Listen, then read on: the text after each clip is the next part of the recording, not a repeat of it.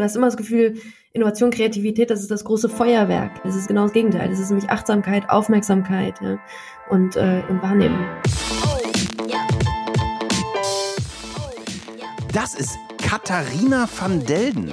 Und Katharina ist Expertin für Innovation, Geschäftsführerin der Softwarefirma Innosabi und Buchautorin zum Thema. Ihr hört With Love and Data. Ein Podcast von Alex Jacobi. Was, haben, was hat KI und Brokkoli gemeinsam? Bei mir ist Katharina van Delden. Hi. So, und Katharina, wie schön, dass du da bist, Katharina. Eine große Freude. Ja, ähm, wie cool. Wir haben uns schon mal vor zwei Jahren getroffen und schon mal gequatscht und hatten irgendwie das Gefühl, dass sich so viel verändert hat und so viel neu Mhm. gemacht haben, dass wir eigentlich nochmal komplett von vorne anfangen. Das stimmt. Das stimmt. Es ist Cool. ja unglaublich, was ich, ich meine, zwei Jahre fühlt sich jetzt eigentlich nicht so lange her an. Aber ähm, ich habe dann nochmal nachgedacht und nochmal geschaut, was wir damals gesprochen haben. Es, es ist wirklich ähm, eine andere Welt. Ja, lustig. Das, Heute das, ist das, man das mehr gilt. als wer denn je, ja. Ja, dann bin ich gespannt, das alles zu erfahren. Jetzt er, erzähl doch mal ganz kurz in zwei, drei Sätzen so, wer du bist, was du machst. Gerne, gerne, gerne. Ähm, ich habe die Firma Inosabi mitgegründet. Wir sind vier Gründer und bin im Gründerteam äh, in der CEO-Position. Das heißt, meine Aufgabe ist es, natürlich unsere, ähm, unsere Vision zu kommunizieren, ähm, allen voran aber auch unser Netzwerk aufzubauen, sei es von Partnern über Kunden, über Mitarbeiter, über ähm, einfach Leute, mit denen wir vielleicht heute noch gar nichts zu tun haben, die aber morgen für uns wichtig sind. Ähm, und natürlich einzelne strategische Projekte, die, ähm, die ich vorantreibe. Mhm. Ähm, unabhängig davon, ich sage mal, wenn man so meinen Lebenslauf verstehen will, dann muss man eigentlich in erster Linie wissen, was mich motiviert, was mich antreibt, was die Themen sind, die, warum ich überhaupt das tue, was ich tue. Und das ist eine unglaubliche Neugier auf Neues. Das Cool. sich wirklich wie ein roter Faden. Ja, aber da sollte man nicht bei dir, sondern bei deinem Opa anfangen, oder? Ja, ja, Ur, Uropa. Ur-Uropa. Ur-Uropa, ja, der, das habe ich äh, letztes Jahr auf der Hub Berlin erzählt, der ähm, beinahe das Fernsehen erfunden hätte. Wie geil ist das denn bitte? Ja, das ist, das ist doch geil. Der, der, da kommt der Sinn für Neugieriges her. Ähm, jetzt eine gute Frage, ob das in der Familie liegt oder einfach äh, sehr, sehr persönlich auch ist. Ähm, Erzähl mal zwei Minuten, was du da erzählt hast, vielleicht so eine Zusammenfassung, weil ich fand, dass es echt richtig eine coole Story war, die am Ende auch so die Motivation von dem, was ihr heute macht, so Mhm. ganz schön illustriert, ne? Ja, absolut, absolut. Also die, die Ultra-Kurzversion, er war Physiker ähm, und hat ein, ähm, ein, ein Device erfunden, was quasi äh, essentieller ähm, Teil eines äh, Fernsehers hätte sein können, wenn nicht der Ganz kurz, welche, von welchem Jahr reden wir? Du, mein Ur-Urgroßvater, das war 1800. Hm, hm, hm. Okay, Du erwischt mich auf dem kalten Fuß mit den Details. Das, die ich google es schnell, alles gut. Genau, ist schon ein bisschen, äh, ein bisschen her. Ja, und der hat ähm, das äh, wollte es patentieren, aber der gute Herr Braun war mit einer sehr ähnlichen Erfindung schneller in der Patentierung und hat die Braunsche Röhre patentiert, die ja heute ähm, auch sehr bekannt ist und wirklich essentieller Ja. Bestandteil des, des Fernsehers geworden. Ich habe gerade gesehen, 1897 war's. Ach, guck mal, da hätte ich ja sogar fast sagen können. 18. ja, das stimmt. Ähm, und ähm, das ist so ein bisschen zu einer Legende in unserer Familie geworden, dass wenn er doch ein bisschen schneller gewesen wäre, dann wäre jetzt unsere Familie äh, reich und berühmt. Ähm, was dahinter aber in Wirklichkeit steckt, ich habe das dann ähm, mich da ein bisschen dahinter geklemmt, was wie er da noch weitergemacht hat und er hat dann ähm, basierend auf auch auf der Braunschen Röhre, auf seiner eigenen, also die hieß dann die äh, Wenelsche Röhre, ähm, da hat er ähm, weiter geforscht, weiterentwickelt und äh, einiges dann auch noch patentiert, hat Bücher geschrieben und gilt tatsächlich so in seinem Forschungsgebiet auch als eine Koryphäe. Und ähm, das, was ich dann daraus auch abgeleitet habe für mich, für uns, ähm, das A, Innovation, das, das ging immer schon um Geschwindigkeit. Ähm, und äh, das, das hängt jetzt nicht nur mit der Digitalisierung zusammen, obwohl es natürlich eine ganz andere Dimension eingenommen hat. Ähm, aber auch, wie wir jetzt wissen, 1897, ähm, da, da war es schon genauso wichtig, äh, schnell zu sein, um mit Innovation erfolgreich zu sein. Und aber dann aber auch, was für mich auch darin steckt, ist was ganz Emotionales. Ja, wenn du einmal so einen Rückschlag hattest, dann auch nicht aufzugeben und weiterzumachen und auf den Ideen auch von anderen aufzubauen und die weiterzuentwickeln. Und da steckt ja so ein bisschen dieser Ökosystemgedanken auch drin. Und also ich habe in der Geschichte ganz viel wiedergefunden, was so für meine täglichen Arbeit heute ganz wichtig ist. Ja, Ja, total geil. Jetzt pass auf. Das ist ja, jetzt bist du ja auf einem der allergrößten Bullshit-Bingo-Begriffe dieses Jahrhunderts unterwegs, so ähnlich wie ich mit AI. Deshalb mal die simple Frage von dir als Profi. Was, what the heck ist Innovation? Mhm. Ähm, du wirst wahrscheinlich, wenn du äh, googelst und Wissenschaftler fragst etc., immer diese Schumpeter-Definition hören. Das ist, äh, es geht um Innovation, da geht es nicht nur um die Idee, sondern es geht tatsächlich auch um die erfolgreiche Umsetzung einer Neuerung, sei es technisch, organisatorisch, also nicht nur um die eigentliche Erfindung. Und für mich steckt da ganz viel Wahrheit drin. Ähm, insofern dass, dass es eben, ähm, dass es auch tatsächlich sehr viel mit dem, mit dem Doing zu tun hat mhm. und damit einen großen Einfluss auf unsere Zukunft hat. Und da gibt es ähm, in dem Buch äh, Innovation, Streitschrift für barrierefreies Denken ähm, von Wolf Lotter gibt es eine Definition, die ich liebe. Ähm, Innovation ist der berechtigte Anlass für die Hoffnung, dass es besser wird.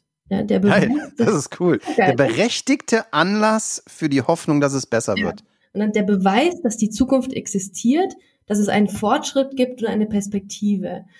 Und ähm, das ist so ein bisschen, ich glaube, dass dahinter steckt, dass wir die als Menschen die Möglichkeit haben, unsere Welt zu gestalten und nicht irgendwie unserem Schicksal ausgeliefert sind, sondern dass wir selbst, das gilt ja auch auf einer ganz persönlichen Perspektive. Ja, ich denke mal, ich selbst bin für mein Glück auch verantwortlich. Ja, ich kann mich nicht mhm. irgendwie hinsetzen und warten, dass äh, ich glücklich gemacht werde, sondern ich bin dafür verantwortlich, dass ich mir Oh, das ist geil. Boah, das, das ist eins meiner totalen Lieblingsthemen. Kennst du das mhm. Buch Extreme Ownership? Nee, aber das sollte ich mir jetzt äh, zulegen im Zweifel. ich gebe es dir, es ist der Killer. Okay, mhm. du wirst es lieben. Das ist, das ist total crazy. Also es ist ein Buch, das war mir völlig fremd. Du, also du musst wissen, ich bin eher so, ich bin heute auch in der CEO-Rolle, aber ich bin so vom Mindset eher, äh, eher ein alter Punk oder so. ne? De definitiv, äh, äh, also ich war Zivi und alles, ich war definitiv kein Army-Dude und das ist von so einem Navy SEAL geschrieben. Mhm. Äh, der erzählt mehr oder minder, wie er in der, in, in der Schlacht im Irakkrieg seine, seine Leute gesund nach Hause gebracht hat. Schwer, also für mich in meinem Wertehorizont schwer zu lesen, weil ich nicht sehr viele Werte mit ihm teile, was so Krieg angeht. Ne? Also ich bin bin eben kein Freund der Kriegsführung, mhm. zumindest nicht der mhm. Gewaltausübung. Ich bin kein Freund der Gewaltausübung, sagen wir so. Kriege äh, im Business ist es natürlich immer so, ne? Und aber er er er, er trifft da so so tolle. Ähm, er sagt, so habe ich das, so war das im Krieg und so ist das im Business. Das war die Idee dahinter. Mhm. Und so habe ich das auf meinen ganzen, äh, so kannst du das auf eine Business-Situation tun. Mhm. Und, und so, das Zentrum ist genau das, was du gerade gesagt hast, nämlich Extreme Ownership. Ich bin's schuld und nicht die anderen. Ich, ich kontrolliere das, ne, ich mache das und ich kann nicht auf die anderen warten. Ja, ja, ja, genau. Und das gilt, ich meine, Organisationen. Das gilt voll für Innovation. Genau. Und Organisationen, das sind immer Menschen, ja. Und deswegen glaube ich, bin ich sowieso total überzeugt, dass was für uns als Einzelpersonen und Menschen gilt, gilt für Organisationen häufig auch. Ja. Und ja. da, ähm, eben dieses Innovation, der Beweis, dass Zukunft existiert, die Frage, okay, wir haben, wir, wir sehnen uns nach äh, Wohlstand, Gesundheit, Frieden und das sind alles Dinge, die wir auch selbst gestalten können und wo Innovation eben auch ein, ein ganz wichtiges Mittel dafür ist, das zu erreichen. Ja, und das Innovation im Sinne auch von konstanter Veränderung, Weiterentwicklung, Lernprozess, ähm, was ja auch ist, was uns als Organisation bei Inosabi sehr prägt. Ja, wir nennen das wie Always in Beta. Und ähm, und ja, damit aber, aber es kann natürlich nur funktionieren, wenn es eben nicht bei der Idee bleibt, sondern wenn du das auch in die Umsetzung bringst. Und Könnt, könnte man sagen, das ist, äh, das ist äh, Idee mal Execution als Formel? Ich weiß nicht, ob mal oder plus oder aber auf keinen Fall minus. ja, ja. Aber ich finde es spannend. Auf jeden Fall ist es eben nicht nur die Idee, sondern auch die Ausführung der Idee. Ja, das, ähm, da denke ich, da, da kommen äh, Schumpeter und äh, Wolf Lotter und Katharina van Delden und Aber jetzt erzähl nochmal, wie das Buch heißt gerade, von dem du, von, von dem du gesprochen hast. Ja, also das heißt äh, Innovation, Streit für Schrift, schon, schon ein schwieriges Wort, Streitschrift für barrierefreies Denken. Und das würdest du auf jeden Fall jedem empfehlen. Ja, also ich habe äh. von ihm das erste Mal tatsächlich in der Brand 1 gelesen. Da gab es auch so eine Innovationsausgabe, also die hat sich auch schon gelohnt. cool, super cool. Aber, aber jetzt mal eine andere Frage. Mhm. Äh, die, die stelle ich jetzt nicht für mich, vielleicht eher für einen Freund. Äh, Warum brauchen wir Innovation? Das, das knüpft ja genau an unsere Diskussion von gerade an. Ähm, die, ich, ich konnte mal mit der Frage, wie würden wir denn heute leben, wenn wir bisher nichts äh, innoviert hätten, ja, wenn wir nichts erfunden und in die Umsetzung gebracht mhm. hätten oder nicht so viel, ja, würden wir mit der Gesundheit leben, die wir heute haben, also nehmen wir Penicillin oder ähnliches, ja, würden wir, wie würden wir wohnen, wie würden, was würden wir essen? Ähm, und ich glaube, häufig, es gibt ja auch immer mehr Menschen und es gibt viele Menschen, die auch so die Vergangenheit glorifizieren und äh, damals war alles besser. Und dann denke ich mir aber häufig, das, was da glorifiziert wird, das war ja auch schon die Weiterentwicklung von etwas, was es vorher gab, wiederum und mhm. wieder neue Erfindungen. Und, und ich glaube, ähm, das ist ein Grund, warum wir auch Innovation brauchen, um in dem Wertegefüge, was uns wichtig ist, ähm, so leben zu können, wie wir uns das vorstellen. Ja. Mhm. Ähm, Wie bringt man denn den Leuten Innovation nahe? Weil ich meine, gerade jetzt mhm. äh, war in deinem Unternehmen wahrscheinlich wie in, in, unseren Unternehmen auch nicht so irre schwierig, zum Beispiel jetzt mit mehr mit Homeoffice-Situationen umzugehen. Aber, aber Innovation impliziert ja oder impliziert Innovation auch immer Veränderung? Und wenn ja, wie manage ich, wie, wie, wie, wie nehme ich die Leute mit? Ja. Also ich glaube, du hast da zwei, auch gerade mit dem Stichwort Veränderung, hast du zwei Sichtweisen. Du hast auf der einen Seite die Leute, die Innovation vorantreiben und in die Wirklichkeit bringen und die Menschen, die dann nachher Innovationen in ihrem Alltag nutzen und leben. Ja. Und auf der einen Seite, ich, ich glaube, da geht's Hand in Hand, dass für die Menschen, die nachher ähm, Nutzer einer Innovation sind, ähm, für die muss es einfach Wert stiften. Das ist für mich mhm. sowieso ähm, das A und O, ja, so sei es, äh, da kannst du natürlich auch ähm, wieder beim Bullshit-Bingo der Businesswelt von Kundenzentrierung etc. reden, aber für mich ähm, geht es immer darum, dass, dass etwas verbessert wird, dass ein Wert gestiftet wird, dass jemand ähm, und wenn das der Fall ist, dann hast du auf, der, auf jeden Fall auf der Nutzerseite auch die Akzeptanz und die Nutzung und auf der anderen Seite bei denen, die es dann einführen, auch ein höheres Erfolgserlebnis, weil sie merken, boah, das, was ich mache, das macht Sinn, ja, und dann da auch Aber mehr Bereitschaft, es zu tun. Macht es dann Sinn, Innovation eher so in Schritten und iterativ einzuführen, als zu sagen, bam, heute alles neu? Oder? Mm, ich glaube, es kommt immer auf die Umgebung und die Art der Innovation an. Also es gibt, ähm, wenn wir an Innovation denken, denkt man ja häufig wirklich an neue Produkte, aber es gibt ja zum Beispiel auch mhm. Prozessinnovation oder Serviceinnovation. Mhm. Ähm, und da äh, würde ich sagen, kann beides erfolgreich sein, je nach ähm, Umfeld und Thema. Ja. Das ist aber, jetzt, wenn jetzt, du Innovationen in den Markt bringen willst, eine Frage, die du stellen musst. Ja. Aber jetzt die spannende Frage, und da bist du ja irgendwie auch große Spezialisten auf diesem Planeten dafür, mit deiner Company und deinen Ideen, wie, wie institutionalisiert oder wie managt man das, wie, wie, wie, wie macht man da einen Prozess draus, der über ich habe eine geile Idee in der Dusche hinausgeht? Die übrigens immer noch wichtig ist, die Dusche. Und Auf jeden Fall. Da hatte ich sogar letztens, da muss ich gleich erzählen, da hatte ich letztens eine unfassbar tolle Gästin. Die hat eine, Neu eine Neuroscience-Forscherin, die erklärt hat, äh, wie du äh, Kreativität mit einem Hirntraining äh, nach vorne bringen kannst. Ja, ja, also ich glaube auf jeden Fall, dass man Kreativität auch trainieren kann und üben kann. Ja. Ähm, da bin ich voll bei dir. Also Jetzt erzähl da, mal, wie managt man Innovation? Ich habe, da gibt es ja immer den großen Wunsch äh, von Vorständen, Managern, dass man das einfach durchmanagen kann und dann funktioniert es und dann ist man erfolgreich im Punkt. Und ich glaube, das, das wäre geil. Ne? Das ist das eine Extrem und das andere Extrem ist, ach, Innovation, das ist so was Kreatives, Künstlerisches, das kann man gar nicht managen. Mhm. Und das sind so die beiden Extreme der Wahrnehmung. Ähm, und ich glaube, wenn du beides zusammenbringst, dann, dann hast du die Antwort. Ja? Also auf der einen Seite musst du natürlich in Unternehmen ähm, die Rahmenbedingungen schaffen, ähm, dass Ideen nicht nur entstehen, sondern auch in die Umsetzung gehen können. Und das sind eigentlich zwei große Punkte. Du brauchst das Thema Innovationsstrategie und das Thema Innovationskultur. Und ähm, Innovationsstrategie ist ein bisschen die Frage, wie finde ich denn relevante Suchfelder, wie finde ich die Menschen, die, die das Wissen dazu haben, die gute Ideen haben, wie schaffe ich Prozesse, dass Ideen auch gehört werden, gesehen werden, bewertet werden, Budget bekommen, in die Umsetzung bekommen. Und das Thema Innovationskultur ist irgendwo auch die, ja, es ist die, die Umgebung, quasi, dass eine Organisation überhaupt die Fähigkeit hat, auch gute Ideen zu haben und solche Erneuerungsprozesse anzustoßen und ähm, quasi so eine, so ein, ja, so ein bisschen so ein sozialer Klebstoff. Und wenn du dich um die beiden Dinge gekümmert hast, erst wenn du wirklich da einen Haken drunter hast und sagst, gut, da, da, da habe ich ähm, ähm, schon Erfolge, da habe ich eine Idee, da weiß ich, was ich machen will, ähm, dann kannst du dich überlegen, okay, wie, wie sieht das denn zum Beispiel auch in einer Tool- und Softwarelandschaft aus? Äh, wer sind die Menschen, die sich damit befest, beschaffen, äh, befest? Jetzt habe ich ein Dreh einer Zunge, tut mir leid. wer sind die Menschen, die sich damit beschäftigen? Ähm, das ist noch, weil ich noch nachdenke über das Buch mit der Streitschrift, was so schwer zu sagen ist. Ich werde es ich werd's mir auf jeden Fall holen. Ähm, genau, also. Kurz, kurze Frage an der Stelle, Entschuldigung, wenn ich dich unterbreche. Fängt das wirklich mit Strategie an oder muss man nicht, ist nicht davor noch was, dass man überhaupt erstmal eine Awareness dafür braucht, dass eine Innovation vonnöten ist?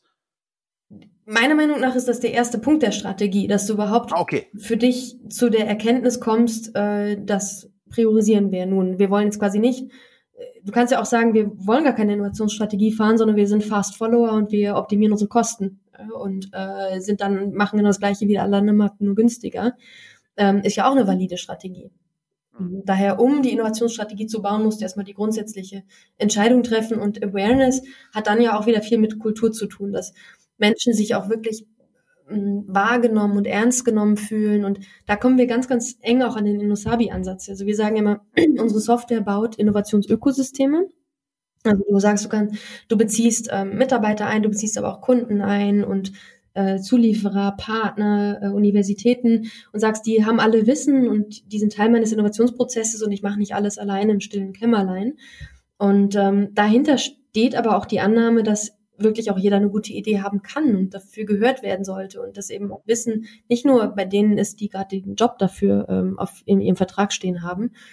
Und ähm, damit du diese, da sind wir bei der Awareness, ja, damit du überhaupt mit diesem äh, mit dieser Einstellung auch in eine Innovationsstrategie gehst, musst du wirklich eine Innovationskultur haben, die ein solches Menschenbild auch wertschätzt. Ja, die ist ein sehr, ähm, sagen wir, ja, sehr wertschätzendes Menschenbild, was, was mir immer ganz wichtig ist. Ja. Und da kommen wir ähm, auch so ein bisschen zum Thema, wie ich Inosabi ist eine Softwarefirma. Wir machen Innovationsmanagement-Software. Und trotzdem glaube ich immer, es ist halt in Anführungszeichen noch nur ein Tool, ja. Und aber das eine Meinung hat. Ja, und, und die Meinung ist eben, dass äh, die, die Ideen von allen wertvoll sind und gehört werden sollten. Und ähm, das geht da alles Hand in Hand, ja, Strategie, Kultur. Wie, muss ich mir das in der Praxis vorstellen? Also eure Software ist ein Tool, mit der das so die Motivation hat, Menschen zu connecten, um gemeinsam äh, erfolgreich zu innovieren.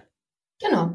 Genau, unsere. Wie muss ich mir das in der Praxis vorstellen? Ist das so ein riesen Slack-Channel, wo alle crazy Ideen reinschmeißen? Ist das ein Whiteboard oder, oder, oder, oder bin ich da auf völlig falschen Dampfer? Ja, ähm, vielleicht noch kurz ergänzend auch zu deinen, ähm, zu deinen äh, Beschreibungen.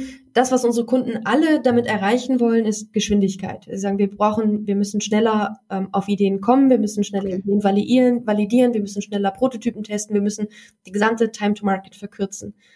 Und damit. Damit nicht der Braun mit der Röhre kommt. Genau so ist es. Da schließt sich der Kreis.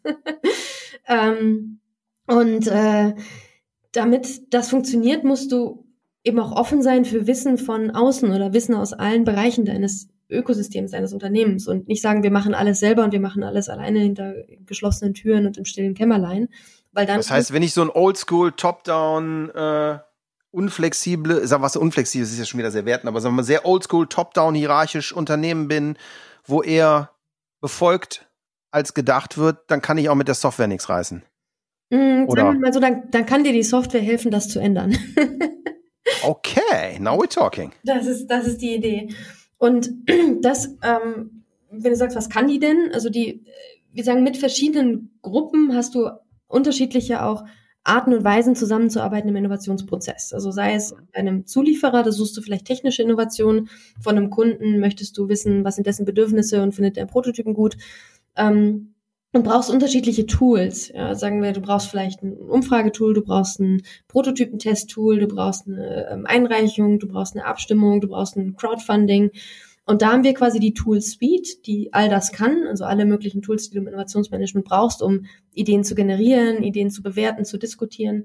Ähm, und das aber ähm, auf der einen Seite abgestimmt auf diese verschiedenen ähm, Stakeholder-Gruppen und Mhm. gleichzeitig auch miteinander kombinierbar. Weil typischerweise fängt ja keiner damit an und sagt, ich fange, also nehmen wir ein Siemens, ja, ein Beispiel eines unserer Kunden, die heute sind die da, dass sie sagen, wir haben das äh, Siemens Innovation Ecosystem, wo sie wirklich äh, hunderte von Initiativen ähm, rund um Innovation miteinander vernetzen und ganz unterschiedliche Ansätze in, in quasi einem zugänglich machen. Aber Mhm. damit haben die nicht angefangen, sondern die haben vorher schon ganz viele auch Einzelinitiativen gehabt.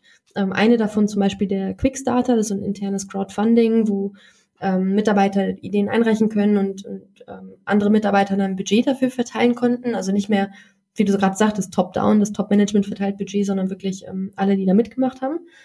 Und ähm, dann hatten wir quasi eine so eine Initiative nach der nächsten und haben das jetzt in dem Siemens Innovation Ecosystem miteinander verbunden. Und das ist das, was Und das läuft auf eurer Software, dieses Ecosystem. genau, genau. Das ist ja geil. Ähm, und das ist quasi das, was, was uns auch da ähm, unique macht, ist, dass wir sagen, wir haben die einzelnen Tools, wie zum Beispiel so ein Mhm. Crowdfunding, ähm, und haben aber immer diesen Ökosystemgedanken im Kopf. Ja? Dass wir sagen, du, du kannst wirklich dann deine Zulieferer und deine Partner und deine äh, Mitarbeiter, die kannst du alle mit einbeziehen. Weil du weißt ja nicht, wo gerade die gute Idee ist oder wo das relevante Wissen ist. Da rieche ich ja auch in meiner CEO-Rolle sofort wunderschöne Netzwerkeffekte. Ja. Hört sich total spannend an. Nee, jetzt mal, jetzt mal äh, äh, Business rein oder raus. Also das ist natürlich immer spannend, ne, für jeden, der, der so Software und SaaS und, und Sachen baut, Mhm. dass man eben versucht, ein Produkt mit der Usage wertvoller und nicht wertloser zu machen. Ja. Ähm, so, das heißt jetzt mal so, so äh, Business Case Talk weg, sondern auch, da ist ja immer Wert auch drin. Mhm. Macht das, kriegt man irgendwie einen besonderen Wert daraus, dass man irgendwie die Sachen alle zusammen benutzt oder, oder kommt da dann nochmal was ganz anderes raus? Also ich, ich sehe da zwei Aspekte. Ähm, auf der einen Seite, wir hatten ja gerade das Thema Unternehmensinnovationskultur äh, auch angesprochen, dass du, ähm, wenn du tatsächlich die Ökosystemperspektive einnimmst, ähm, gibst du eigentlich jedem Mitarbeiter auch die Möglichkeit, sich einzubringen in die Zukunft des Unternehmens und zu sagen, ich habe hier entweder eine, eine Challenge oder ich habe eine Idee ähm, und du findest, sei es ein, ein Coach oder ein Event oder Möglichkeiten, wo du das umsetzen kannst, du findest Antworten auf deine Probleme ähm, und du hast, du brichst quasi dieses Silo-Denken auch auf und sagst, okay, Mhm. ähm, ich, ich finde wirklich die Menschen, mit denen ich zusammenarbeiten möchte und meine, meine Ideen und meine Themen vorantreiben kann. Und das hat ganz, ganz großen Einfluss so auf die ähm, Innovationskultur ähm, über das ganze Unternehmen hinweg, gerade bei sehr großen Unternehmen. Ähm, und daher äh, denke ich, macht es auf jeden Fall Sinn. Und äh, auf der anderen Perspektive, die Frage war äh, die, ob es Sinn macht, äh, mehr zu verbinden, ja, ob da quasi das Ganze mehr ist als das eine. Ähm, und die, die zweite Antwort darauf ist, dass du natürlich da auch ein gewisses Programmmanagement hast. Ja, du willst auf der einen Seite, dass verschiedene Unternehmensbereiche sich auch individuell verantwortlich fühlen für Innovation und Dinge vorantreiben und ähm, ausprobieren. Aber auf der anderen Seite möchtest du natürlich auch eine gewisse Effizienz. Ja, du möchtest nicht, dass ähm, fünf Abteilungen in äh, den unterschiedlichen Ecken der Welt deines Unternehmens ähm, das Gleiche äh, vorantreiben, ohne voneinander zu wissen. Oh ja, oh ja. Genau, und die möchtest du natürlich dann auch mit einer gewissen Effizienz zusammenbringen. Du möchtest auch die Daten, die dadurch entstehen, irgendwie zugänglich machen für alle im Unternehmen. Ähm, und Wenn man doof fragen, ist das dann sowas wie so ein CRM-System für Ideen, wo ich auch so bestimmte Ideen, die ich habe, schon connecten kann und so? Auch, auch teilweise, ja. Ähm, bis hin zu auch, dass man ähm, zum Beispiel Trenddatenbanken, Patentdatenbanken etc. angebunden hat und dann auch auf diese Arten von Daten zugreifen kann. Also ich bin immer ein bisschen zurückhaltend, ähm, diesen Datenaspekt unserer Software zu sehr zu betonen, weil es Ja. ist schon in erster Linie auch ein, ein Collaboration-Ansatz, ähm, aber der so ganz selbstverständlich irgendwie auch Daten mit einbezieht und berücksichtigt. Jetzt hast du ja, jetzt hast du ja eben schon am Anfang gesagt, dass wir beide irgendwie festgestellt haben, ey, die Welt hat sich so gedreht. ja. Und ich weiß nicht, wie es dir geht. Ich kann dir gleich mal erzählen, was sich bei mir gedreht hat. Aber ich glaube, die Rolle von Technik und Menschen im, in, in, in so Prozessen, die Aufteilung, das interessiert mich total. Ich weiß, da hat sich bei mir völlig was gedreht in der Wahrnehmung, wie das funktioniert. Mhm, Wie, wie mhm, sieht das bei euch aus? Also, was ist die Rolle der Technik in dem Ganzen? mhm. Und was ist die Rolle des Menschen im Ganzen? Mhm, mhm. Ich sehe tatsächlich in vielen Gesprächen mit unseren Kunden oder auch potenziellen Kunden, dass die Hoffnung immer da ist, ja, die, die, wenn ich dann so ein Tool einsetze, dann kommt die Innovation quasi von alleine durch die Software. Ja, das kenne ich. ne?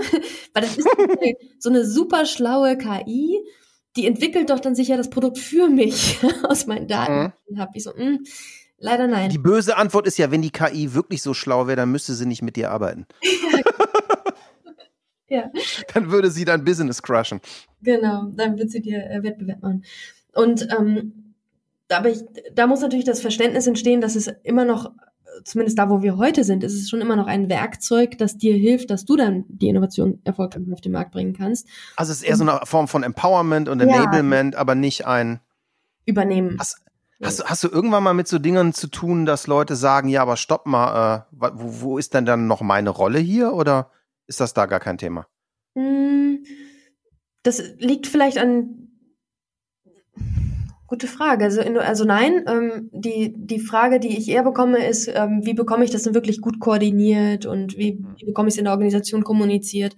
Ähm, aber ich habe nicht das Gefühl, dass sich da noch nicht ja, jemand äh, Sorge hat, abgeschafft zu werden. Es ist eher, ähm, wie du sagst, Empowerment. Ja, dann kann ich meinen Job noch besser machen, schneller machen. Ich kann die besseren Leute finden. Ich kann bessere Ergebnisse erzielen.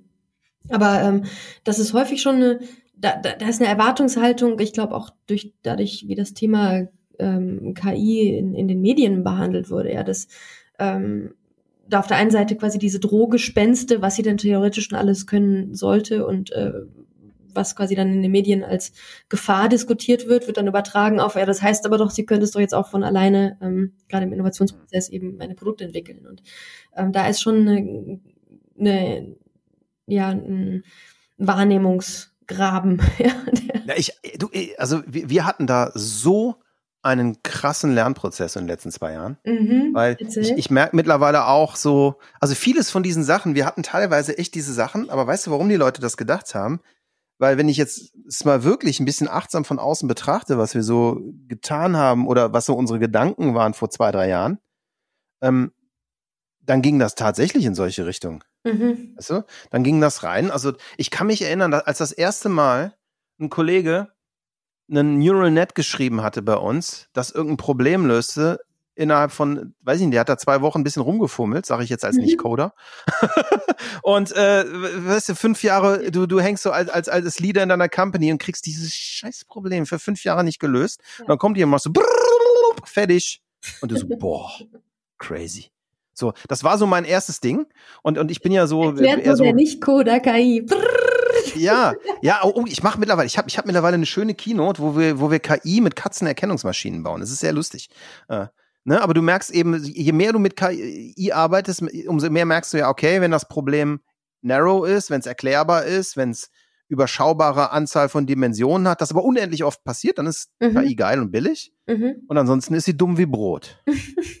so, äh, na, wir, weißt du, wir üben immer eine, eine Bilderkennung zu machen mit einer Katzenerkennungsmaschine, tun mhm. eine Banane rein und es kommt raus eine Nicht-Katze. Das ist, mhm. mhm. das kann, kann jedes, kann jedes äh, zweijährige Kind besser. Ja. Äh, de, ja, de, dementsprechend. Ja, Entschuldigung. Ja, erzähl mal. Da gibt's dieses schöne Beispiel von der ähm, Erkennung von Brustkrebs, ne? wo, glaube ich, die also erst haben die Radiologen selbst quasi ohne Maschine äh, Brustkrebserkennung äh, durchgeführt ähm, und dann hat die KI Brustkrebserkennung durchgeführt und danach haben sie es quasi zusammen durchgeführt. Und weder der Mensch alleine noch Maschine alleine ähm, hat den höchsten Wert, sondern eben äh, die Kombination hat den höchsten Wert erzählt, der, der Treffercode. Und genau das ist das Geile, genau das ist mhm. unser Learning. Aber, mhm. aber, aber auch kombiniert damit, wie macht man es? Weißt du, wir haben am Anfang gedacht, okay, Ne? Also wir, wie gesagt, wir kommen aus der Konsumgüterwerbung, wir kommen eher aus der Exekution als aus der Kreation, aber haben uns eben Stück für Stück immer mehr in die Kreation bewegt mhm, mhm, und hatten aber am Anfang wirklich so die evil Idee zu sagen, ja, lass uns doch mal eine AI bauen, die mehr oder minder, jetzt mal ganz ehrlich, das hört sich total lächerlich heute an, aber ich wollte eine, eine, eine KI bauen, die vollautomatisch Radiospots produziert, wo du nur noch sagst, ich bin ein Bäcker und brauche einen Radiospot und dann kommt dann ein Radiospot für einen Bäcker raus. Und? Also das, das, das ginge theoretisch sogar, aber der Aufwand, der ist so bescheuert. Mhm, ja. Mhm. So, und dann kommen Menschen und sagen, ich will das nicht, das schafft mich ja ab und warum soll ich das bauen? Und am Ende kann man sich fragen, baue ich hier so eine riesen Goldberg-Maschine, brauche ich jetzt zehn Data Scientists für drei Jahre, um das zu tun, was jeder Praktikant in einer Viertelstunde schafft. Mhm, mhm, so, so, das ist, das ist zum Beispiel die eine Frage. Aber die andere Frage war auch, äh, wenn ich mich denn ernsthaft darauf einlasse, mit Daten zu arbeiten, und bei uns spielt Data eine tierisch große Rolle, Mhm. So, also wir versuchen immer, das heißt ja with love and data und wir versuchen immer, äh, Naja, weißt du, me- me- meine Idee ist, Daten als Exoskelett für Kreative zu verwenden. Mhm. Sozusagen, kreative Menschen haben ein tierisches Asset, das ist ihr Bauchgefühl. Mhm. Und das ist der größte, gleichzeitig der größte Feind, weil wenn das vorbei ist, das Bauchgefühl, dann bist du handlungsunfähig. Mhm. Und, und ganz ehrlich, jeder Kreative, der was anderes sagt, der lügt. Weil es ist so. Es ist einfach so. Und, und, und irgendwann habe ich gemerkt, okay, die Kreativen, ich habe immer gedacht, ich baue ein Tool für Werbeagenturen, weißt du? Mhm. Und irgendwann sagen die mir, nee, so arbeite ich nicht. Und das habe ich in den letzten zwei Jahren immer wieder gehört, bis ich irgendwann gemerkt habe, stopp mal, so arbeiten die wirklich nicht. Mhm. Und die wollen gar nicht so arbeiten. So, so zum Beispiel, ne, wenn du sagst, also mich interessieren agile Prozesse, mich interessiert immer, weil du auch sagst, neugierig, ne? Wie ich habe Curiosity als Company Value bei uns an die, nicht nur an die Wand genagelt, sondern jeden Tag durch äh, äh, nicht nur durchkommuniziert, klingt so von oben, aber versucht äh, zu empowern, ne? Mhm. Mhm. Und irgendwann habe ich gemerkt, okay, wenn viele Menschen wollen gar nicht so arbeiten, vielleicht muss ich ja selber mal so arbeiten. Mhm. Und dann haben wir gesagt, weißt du was, wir bauen jetzt gar keine Tools mehr. Wir versuchen jetzt mal die, die Probleme selber zu lösen und haben uns ein total crazy, lustiges Konzept aufgebaut, was, was wie Bolle funktioniert, wo wir eben selber den Prozess managen Mhm. und, und so gelernt haben, weißt du, für mich, ich, so, so wie du dich fragst, was ist Innovation, habe ich mich immer gefragt, was ist Kreativität? Mhm. Und ich habe es rausbekommen für mich. Das ist die Fähigkeit zur absurden Transferleistung. Aber diese Absurdität, weißt du, das ist so das Geile, was Kreati- Kreativität Ja. ausmacht. Ja. Und, und wenn, wenn du dann gleichzeitig merkst, dass eigentlich die Ideen in so wilden kleinen Snippets geboren werden und gar nicht als fertige Kampagnen oder Konstrukte so, Mhm. Und, und dann siehst, okay, mein Bauchgefühl ist geil, aber hat eine Grenze. Und dann mit Data kommst, dann hat es auf einmal so Klick gemacht, wo ich gesagt habe, okay, wie geil. Mhm. Ich schmeiß einfach alle meine wilden Ideen zusammen, Mhm. kombiniere die multivariat in hunderten oder tausenden Versionen und schmeiß das dann mit Daten auf die Zielgruppen, um eigentlich mit Daten das Bauchgefühl, die Empathie für die Zielgruppe zu entwickeln. So, und dann machst du was total crazy ist, dann machst du was, was keiner glaubt, dass es geht, was aber ehrlich gesagt total einfach ist. Du kannst super einfache Datenmodelle von empathischer Wahrnehmung anderer Menschen bauen. Mhm. Ne, Du fragst sie einfach, wie fühlst du dich dabei? Mhm. Und die meisten, wenn du genug Daten hast, merkst du so eine, kannst du Korrelationen bilden, wo du merkst, okay, ähm, der Großteil der Leute in dem und dem Segment fühlt sich so und in dem anderen Segment so. Wenn du das als kreativer Mensch nimmst, ne, Mhm. und so fast schon in einem Prozess von Achtsamkeit sagst, okay, ich beobachte das einfach mal, ohne es zu bewerten. Ich schaue mir das mal an, was da rauskommt. Und zieh den Schluss erst in einem zweiten, dann Mhm. kommst du auf so verrückte, geile Ideen. Ja, ich Und auf einmal- so ein ganz, ganz wichtiges Stichwort im Kontext auch Innovation, im Kontext Kre- Kreativität. Ähm, und total, du hast immer das Gefühl, Innovation, Kreativität, das ist das große Feuerwerk, ja. Und ich, ich Ja. glaube, bin total bei dir. Ich glaube, es ist genau das Gegenteil. Es ist nämlich Achtsamkeit, Aufmerksamkeit, ja, und, äh, und Wahrnehmen. Das ist für mich, also für mich ist, ich weiß nicht, ich beschäftige mich privat schon länger mit dem Thema, ne, Achtsamkeit Mhm. und, und, und, und eben so diesem, diesem äh, Trennen von Beobachtung und Bewertung. Mhm. Und das Verrückte ist, je mehr wir in so Sachen wie Data Science gehen, merke ich, okay, das ist ja genauso, wie die auch arbeiten. Ja. Ne? Ja. Also du, du beobachtest das erstmal einfach nur. Und, und was du, das Messen und die Analyse sind zwei so getrennte Paar Schuhe. Ja. Und, und wenn du nicht so vorurteilsmäßig immer die Beobachtung bewertend beschreibst, sondern sie einfach erstmal annimmst, Mhm. Das, das ist so eine Superpower, finde ich. Mhm, mhm. Ich bin im Kopf immer noch bei einer, deiner Definition von Kreativität. Ähm, Erzähl. Fähigkeit zur absurden Transferleistung. Transferleistung ist jetzt für mich immer, da, da, also das, was deine Definition von meiner Vorstellung komplett äh, unterscheidet, ist, dass da gar, dass das eigentlich gar nichts mit was Neuem zu tun hat. Ja, für mich Hat's ja auch nicht. Du Genau, kombinierst ja nur. Genau. Und für mich ist Kreativität auch schon gerade auch das Schaffen von etwas Neuem, von etwas, was das Erdenken, Ausdenken, Vorstellen von etwas, was es so vorher noch gar nie gab. Und dann kann das natürlich auch das, was es vorher noch nie gab, sein, eine Kombination aus, aus mehreren oder einer, oder einer Transformation. Aber es kann ja auch was komplett Neues sein. Selten, wenn ich ehrlich bin. Oder ist mir noch nicht so oft begegnet. Mhm. Weil, ähm, also ich, ich kann es dir nur so aus meiner Wahrnehmung sagen. Ne? Also ich war, ich habe ein Vorleben, da war ich Musikproduzent. Mhm. Also ich habe ich hab so in meinem Vorleben 250 Platten produziert. Äh, und das ist ja ein vermeintlich sehr kreativer Beruf. So was viele Leute für sehr kreativ halten, zumindest Mhm. halten. Ähm, aber in jeder Kunst und in jeder Kreativität nimmst du ja Bestehendes. Mhm. Und wenn man ganz ehrlich ist, ist Kreation selten das Schaffen von was ganz Neuem, sondern die meisten cleveren Kreativen, die nehmen sich Dinge aus Domäne A und erbringen die Transferleistung, dass wenn man dieses Ding aus Ding A in Domäne B transferiert, etwas in Domäne B entsteht, was in Domäne B vorher nicht da war, aber es war vorher Ja. woanders schon. Ja. Und, und so, so, so funktionieren für mich die meisten Kreativprozesse. Und das ist so, ich habe dir eben schon mal von diesem Interview erzählt. Ich muss dir das unbedingt mal schicken. Die, die Frau heißt Caroline Di Bernardi Luft, die war letztes Jahr auf dem ADC mhm. als, als, als, als, als Talk. Und das war extrem geil, was die erzählt hat, weil die meinte so, okay, pass auf, das funktioniert ganz einfach. Äh, als allererstes, Kreativität funktioniert immer nur dann, wenn du äh, das Hirn lässt. Das heißt, du musst, sie nannte das so den Idle Mode. Sie meint so, am besten gehst du joggen oder machst irgendeine körperliche Tätigkeit äh, und dann fängt das von alleine an zu arbeiten. Mhm. Mhm. Und dann kombiniert das Hirn zwei Dinge miteinander. Und, und ich weiß nicht, ob du das von dir selber kennst, aber die allerersten Ideen hat, die, sind, die man hat, die sind immer relativ profan. Mhm. So. Und irgendwann wird's absurder und dann bewegt man sich wie in so einer Spirale von dieser Profanität weg, kommt an einen Punkt, wo es total spannend wird, weil es weit genug weg ist, um spannend zu sein, aber nicht völlig daneben Mhm. und endet irgendwann mit dem totalen äh, Quatsch. und so. Und so diesen Punkt zu erreichen, wo du wie, wie in so einer Gaußschen Normalverteilung oben auf dem Peak bist, das ist das, was Profi-Kreative drauf haben. Mhm. Aber es ist immer, es ist, ich weiß nicht, es ist wie so eine von Hölzchen auf Stöckchen kommen. Ja, ja, und ist tatsächlich auch sehr, sehr nah an, an der Inosabi-Philosophie, wenn wir über Ökosysteme reden. Dann gehen wir ja auch davon aus, dass viel Wissen oder viele Ideen, viel Kreativität eben schon bei den Menschen ist, die du in deinem Ökosystem hast und dass es eher darum geht, die Menschen zusammenzubringen und dieses Wissen und diese Ideen zusammenzubringen, um dann Ja. um eine solche Transferleistung und ein Weiterentwickeln auch zu ermöglichen. Also da, da bin ich voll bei dir. Was ich total spannend finde bei dem, was du machst, du musst unbedingt mal mehr erzählen. Ähm, ich glaube, du hast sogar ein Buch geschrieben drin über, über Crowdsourcing und Innovation. Mhm. Ähm, so, wenn du sagst, das Wissen drin und das Wissen vieler, wie, wie, wie, wie, muss ich mir das vorstellen, dass ich diesen, ich habe es mal genannt, diesen Wisdom of the Crowd Mhm.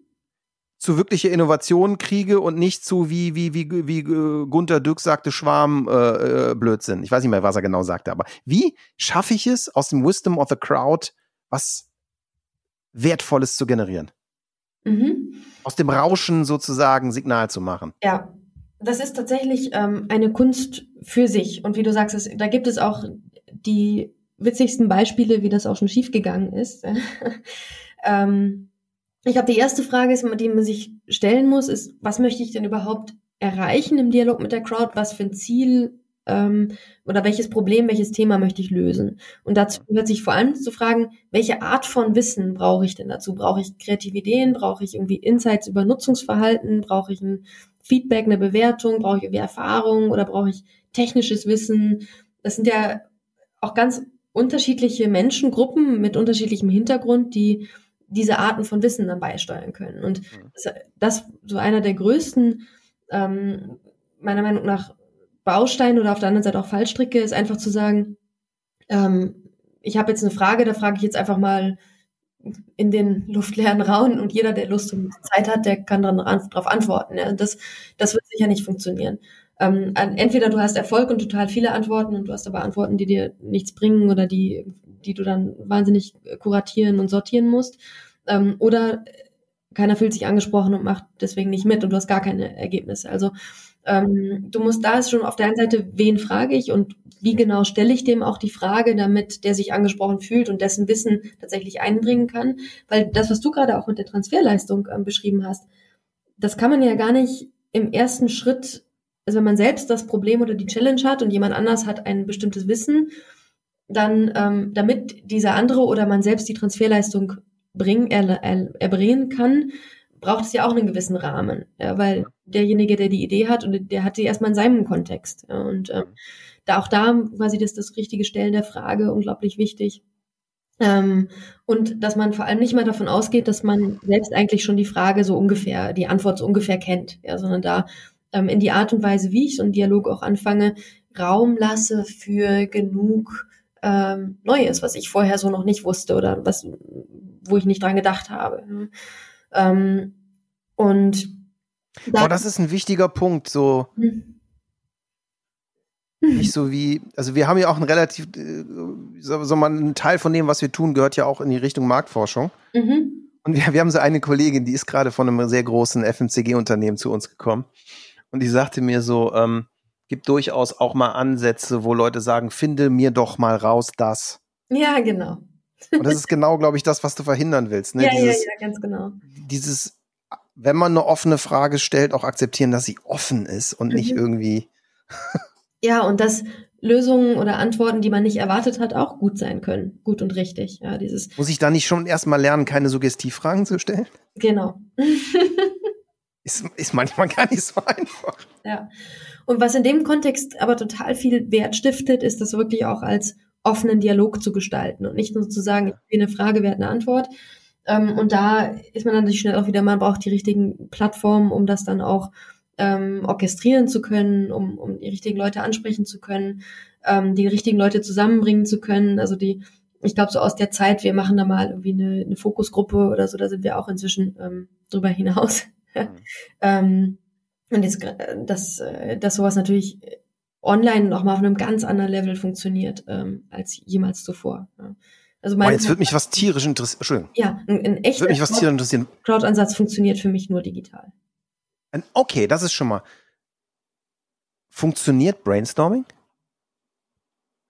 Also aus meiner persönlichen Erfahrung nach ja. Es ist natürlich ein anderer Vibe, als wenn du mit deinen Post-its in einer kleinen Gruppe mit deinem Kaffee zusammenstehst an der Wand. Ähm, aber meiner Meinung nach nicht weniger erfolgreich im Ergebnis. Im Gegenteil, du kannst natürlich viel, viel mehr Leute aus ganz anderen Blickwinkeln noch einbeziehen. Ja. Na, ich, ich meinte die Frage sogar noch ganz anders. Ist Brainstorming eine valide Technik für Innovation oder nicht? Hm. ähm, ich, ich, ich glaube, ich, der, der Kern der Frage ist ja so ein bisschen, kannst du, indem du sagst, wir sperren uns jetzt eine Stunde, wir nehmen uns jetzt eine Stunde Zeit und bis in einer Stunde ähm, haben wir dann tolle Ideen, ähm, ist das wirklich die Art und Weise, die besten Ideen zu bekommen? Oder muss es nicht ein viel fluiderer ja. Prozess sein? Und da bin ich tatsächlich total bei dir. Ja, das ist ähm, fluider im Sinne von auch kontinuierliche Kommunikation und, ähm, und das Beleuchten aus verschiedenen Blickwinkeln und, und, und das passiert meiner Meinung nach auch in größeren Netzwerken und im größeren Kontext, ja, und damit eben auch besser digital. Ähm, also in Anführungszeichen so jetzt äh, Ich frage mich gerade, ob es sogar besser funktioniert, weil also ich bin überhaupt kein Freund davon, mhm. weil ich habe immer das Gefühl, es sind zehn Leute im Raum, jeder hat das Gefühl, er muss mal was sagen. Ja, genau. Und Hauptsache jeder hat was gesagt und dann hast, hat am Ende jeder, am Ende ist der am glücklichsten, dessen der den größten Anteil am Ergebnis hat. Mhm. Und ich stelle mir gerade die Frage, ob so eine, so eine Softwareplattform, so ein Crowdsourcing nicht viel besser funktioniert, weil es nicht so einen Peer Pressure gibt, unbedingt was rauszulassen auf der einen Seite und, und, und vielleicht auf der anderen Seite eben auch nur durch die Asynchronität, die sich melden, die gerade eine Idee haben. Also eine valide Idee. Genau. Ich meine, da fragst du natürlich jetzt jemanden, der sofort sagen wird, natürlich ist das viel besser mit einer Softwarelösung. Aber. Ja, okay. Scheiß Suggestivfragen hatten wir gerade noch. Nein, so habe ich es gar nicht gemeint. Das, ist, nee, ähm, aber das, du sprichst ein ganz, ganz wichtiges Thema an, dass soziale Beziehungen einen wahnsinnigen Einfluss auch auf Ergebnisse haben. Mhm. soll heißen, äh, ich mache ein Brainstorming mit meinem Chef, dann hat mein Chef halt eher recht als ich, ja, wenn es eine sehr traditionelle äh, Organisationsform ist. Und oder ich Ja, dann ist er ein Scheißchef, aber das ist ein anderes Thema, ne? Genau. das, das wollte ich jetzt gerade politisch korrekt ausdrücken, aber das ist gut. Das gelingt mir selten. Ich höre zu viel Haftbefehl. ähm, und oder oder noch viel schlimmer, ähm, weil mein Chef dabei ist, sage ich gar, erst gar nichts. Und ja, ja, ähm, das kannst du natürlich auch online komplett äh, rausnehmen, diesen Faktor, diesen Einflussfaktor und, und Stimmen ähm, Gehör verschaffen, die vielleicht sonst nicht durchkommen würden. Und da bin ich ein großer Fan von. Ja, wirklich ein echtes auch, ähm, ähm, da sind wir wieder vorher bei dem Menschenbild, ein echtes Wahrnehmen und Ernst nehmen. Ja, und das ähm, das eben ohne den Anstrich von, welche Hierarchiestufe hat jemand im Unternehmen oder ähnliches. Hm. Spannend. Mhm. Da das ist ein, cool. Ja, mir ein ganz schönes Beispiel ist eine, ähm, Versicherung, die äh, auch einen ähnlichen Innovationsworkshop irgendwie im Team. Äh, morgens haben sie Ideen generiert und ähm, es, es kristallisierte sich dann tatsächlich heraus, ich glaube, ein ranghöherer Mitarbeiter, der hatte äh, eine, eine Idee favorisiert, die dann auch weiter voran äh, getrieben wurde, einfach aufgrund dessen Entscheidung. Und dann haben sie aber während der Mittagspause ähm, den sogenannten Crowd Supercharger laufen lassen. Das ist äh, bei uns in der Software so eine, Platt so eine Anbindung an äh, Crowds, wo du dir quasi innerhalb von ein paar Stunden ähm, Feedback holen kannst. Ja. Und ähm, dann hat die Crowd aber die Ideen ganz anders bewertet. Ja, und dann haben sie nachmittags, ähm, dann hatten sie eben auch einen Grund zu sagen, ähm, warum sie denn jetzt andere Ideen vorantreiben und eben nicht die, ähm, die dieser Manager gut fand. Ähm, und da gibt dir die Crowd halt auch eine Legitimation, ja, zu sagen, das, das ist jetzt aber tatsächlich auch eine Meinung ähm, von potenziellen Kunden, ähm, die im Zweifel mehr zählt als unsere interne Meinung. Voll gut. Das ist echt spannend. Ja, ja, das, das, das erlebe ich auch immer wieder. Dieses so, naja, und du musst immer wieder die Antwort annehmen, ne? Also wer fragt, kriegt Antworten. Ja, genau, genau. Jetzt, jetzt, jetzt, jetzt erzähl mal ein bisschen. Wir sind ja irgendwie äh, doch immer alle auch mit, auch wenn, auch wenn wir die wahrscheinlich beide das Wort KI nicht so lieben, sondern eher maschinelles Lernen sagen. Ähm, was macht denn, spielt das bei euch irgendeine Rolle schon in der Software? Also spielt das bei euch, äh, erzähl mal, das, das finde ich spannend. Ja, also die, die Grundfrage, die wir uns gestellt haben, ist, wie schaffen wir es aus diesen vielen, vielen, vielen ähm, Diskussionen, Ideen, ähm, Einreichungen, wie schaffen wir es auch über eine einzelne Challenge hinaus Wert zu stiften? Also ja. du hast natürlich den Wert schon, jemand fragt etwas und bekommt dann Antworten und sagt, okay, das ist die beste und die nehme ich oder hier kann ich weitermachen. Ähm, aber da entsteht ja ein unglaublicher Wissensschatz. Und da haben wir uns gefragt, wie können wir das auch für zukünftige Innovationschallenges nutzbar machen? Und haben, ähm, ich, also unseren Kunden sage ich immer, unsere ähm, äh, unsere KI die versteht die Sprache der Innovation. Ja, also es ist quasi die versteht Zusammenhänge zwischen Einreichungen und ist trainiert auf innovationsrelevanten Daten, ähm, eben auf den Daten unserer Plattform. Und das, was sie ähm, was daran besonders ist, dass sie eben auch vergleichsweise kurze Texte versteht. Ja. Und, Aber es ist, es ist basiert auf Texterkennung. Spannend. Und Kann, kannst du da mehr zu erzählen oder ist das eure Secret Source? es ist tatsächlich ähm, in, insofern Secret Source, dass es tatsächlich auf unserem eigenen Mist gewachsen ist. Ähm, da sind wir auch recht stolz drauf. Ähm, und die ähm, das, was wir damit machen, das ist, glaube ich, das eigentlich Spannende. Ja, das ist also gerade, wir hatten gerade so ein bisschen über den Erwartungshorizont auch unserer Kunden gesprochen. Ähm, die möchten sich natürlich, ähm, die verstehen es auch einfach nur als Werkzeug in der Plattform. Ja, deswegen würde ich auch nie sagen, wir sind jetzt irgendwie äh, das Tool, das Machine Learning Tool, was weiß ich, sondern wir sind, wir sind Innovationsplattform. Ja, und KI hilft dir dann dabei, ähm, bessere Entscheidungen zu treffen und ähm, ist aber im Idealfall jetzt nicht das, was du auch als erstes präsent wahrnimmst, ja, sondern es ist einfach intelligent integriert in, in die Funktion. Also wir haben zum Beispiel ähm, natürlich so in der in der Auswertung der Daten auch plattformübergreifend. Also wenn du, ähm, sagen wir, du hast ein Thema im Supply Innovation, du hast was im Ideenmanagement und du hast was im Crowdfunding, dann ähm, erkennt es die Zusammenhänge und du kannst sagen, ach, das Thema, ähm, zu dem Thema, da, da hat ja jemand vor drei Jahren hier und hier schon mal was eingereicht oder hier ähm, und kommst somit auch schnell zu Experten, du kommst schnell zu den Themen. Ähm, aber es ist tatsächlich unser Ziel auch, es wirklich relativ unaufgeregt und äh, nahtlos in die Plattform zu integrieren. Finde ich, finde ich cool. Also bei uns merke ich auch immer wieder mal, an vielen Stellen, was Leute sehr geil finden, ist es überhaupt keine KI. Mhm. Und dann gibt es so total krude Dinge, was, was ein Kunde eigentlich, weil es einfach so unspektakulär erstmal gar nicht so groß spannend findet und wertschätzt, ja, genau. was aber vielleicht hunderte Stunden Arbeit ja. spart. Ja. Ne, wir, wir, wir, wir haben bei uns zum Beispiel überlegt, ne, ich habe dir eben erzählt, wir machen so ganz viel so multivariates Testing. Keine Ahnung, stell dir vor, du hast 20 Musiken und 20 Textideen, haust sie zusammen und willst irgendwie die beste Kombi finden. Mhm. Und dann hast du, dann, dann hatten wir so ein Business-Problem, was so blöd war, dass du ja irgendwie notieren musst, ich habe in der Version diese Musik und diese Stimme verwendet. Mhm, mhm. Und, und dann haben wir zum Beispiel auf der Ebene da mit so Sachen wie, ich, ich kann es jetzt auch nicht öffentlich erzählen, genau wie wir es machen, aber das ist eben KI-driven, dass, dass wir am Ende sozusagen die einzelnen Bestandteile erkennen.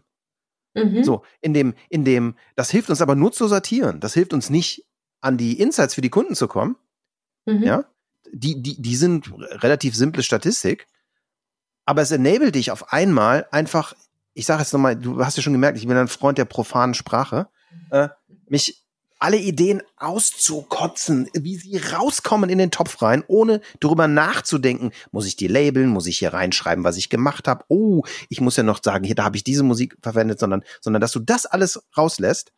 Und diese ganze doofe Arbeit, die, die manchmal ja der größere Innovations- und Kreationshemmer ist als was anderes, weil eben der Prozess so schwierig ist, einfach wird durch KI. Das, das war für mich total, äh, to- to- total, äh, eigentlich ein Learning, wo ich selber gemerkt habe, okay, mach mal, mach mal ruhig, Bruder. Äh, KI oder nicht KI ist auch nur ein Tool, Mhm. aber es kann helfen. ja, ja. Jetzt, jetzt, Also haben wir ganz am Anfang über den Brokkoli geredet. Die Brokkoli. Weißt du? Ein Brokkoli, oder war das eine andere Art von Gemüse? Ich weiß es nicht mehr, was es war, aber, aber wir haben, wir waren irgendwie dazu gekommen, dass es tatsächlich eine Form von, sagen wir mal, maschinellem Lernen gibt, das erfinden kann.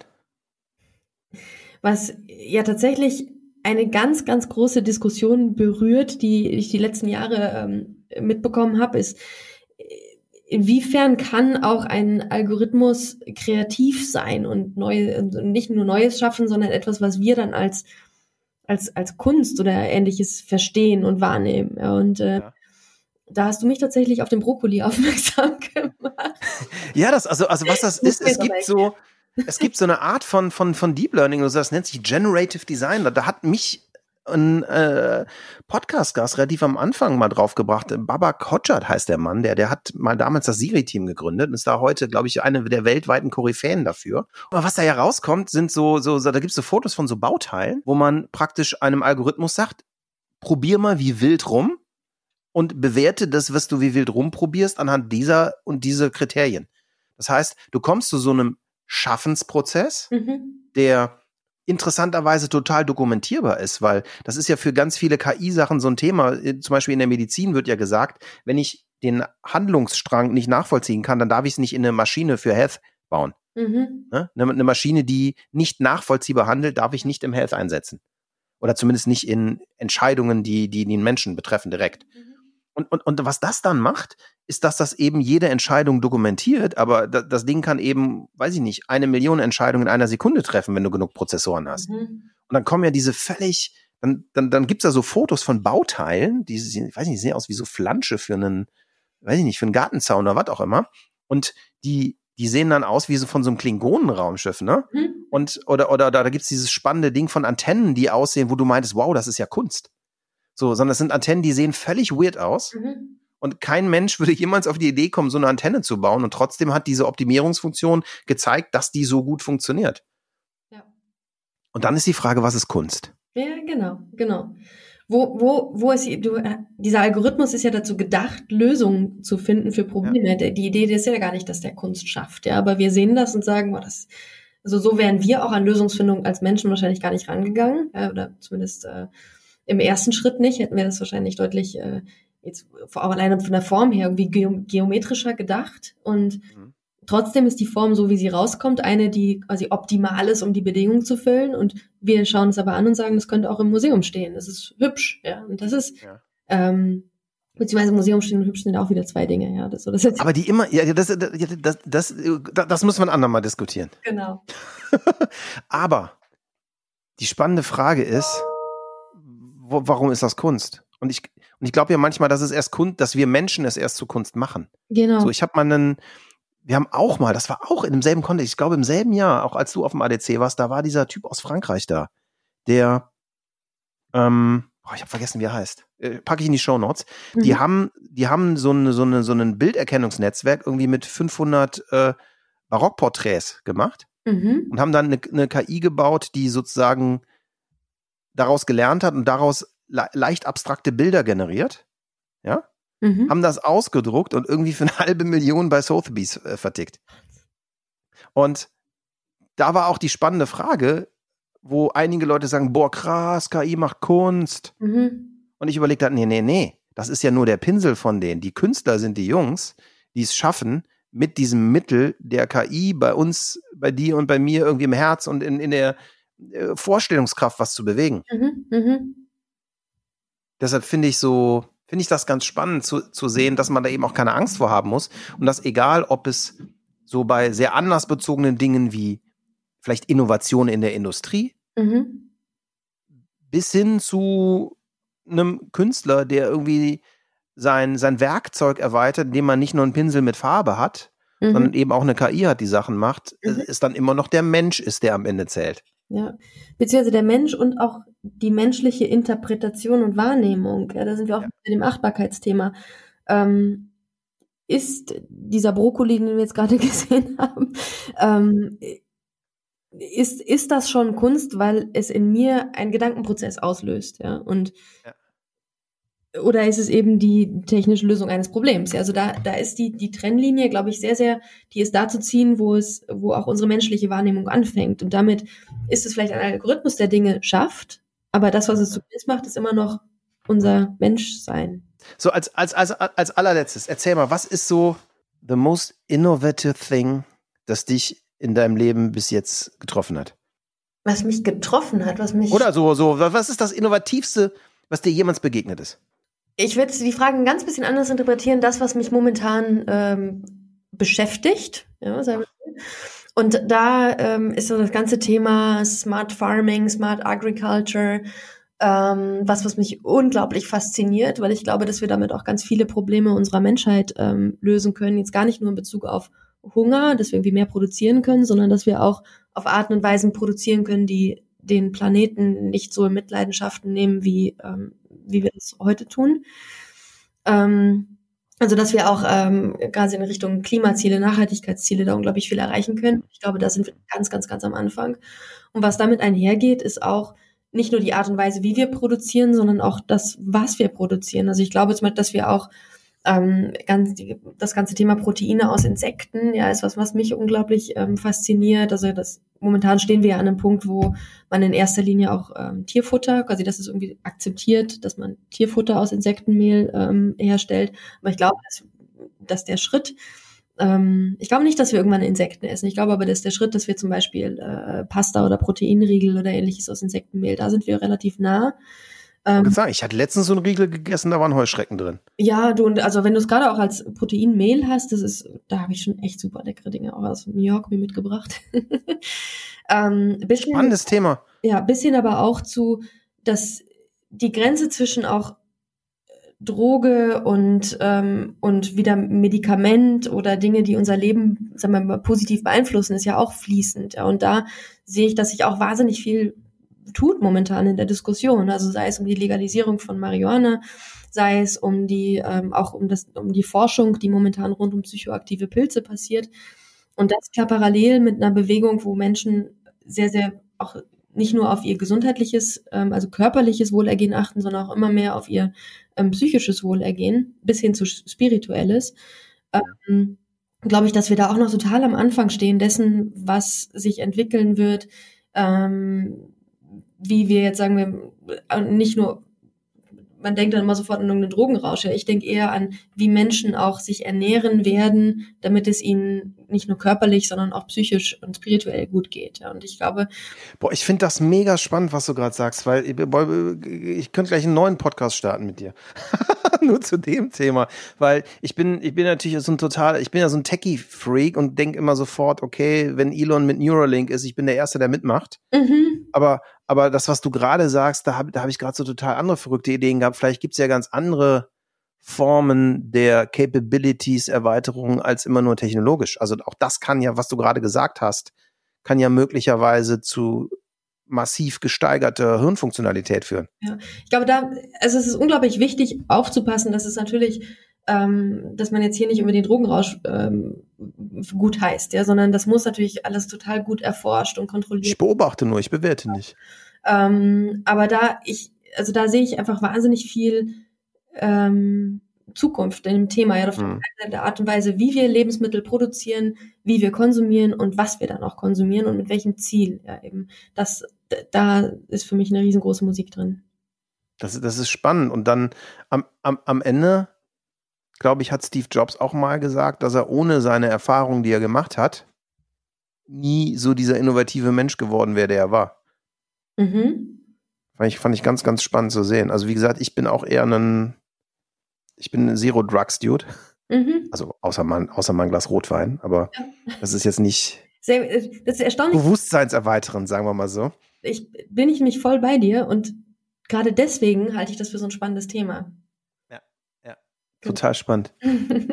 Katharina, vielen, vielen, vielen Dank. Das hat sich total gelohnt, dass wir das nochmal gemacht haben. Das freut mich. Das hat Super inspirierend. Spaß gemacht.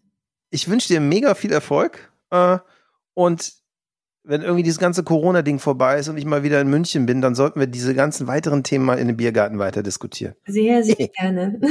Oder in unserem Inosabi Innovation Mansion, wie wir unser Büro nehmen. Oh mein Gott, ja, das will ich sehen. Das klingt gut. Super, ich freue mich drauf. Alles Gute. Herzlichen Dank. Ja, wenn euch die Episode gefallen hat, geht zu iTunes, bewertet uns mit sechs Sternen, hinterlasst einen Kommentar. Wir freuen uns von euch zu hören. Alles Gute, bleibt gesund und wenn es geht, bleibt zu Hause. Tschüss. Ciao.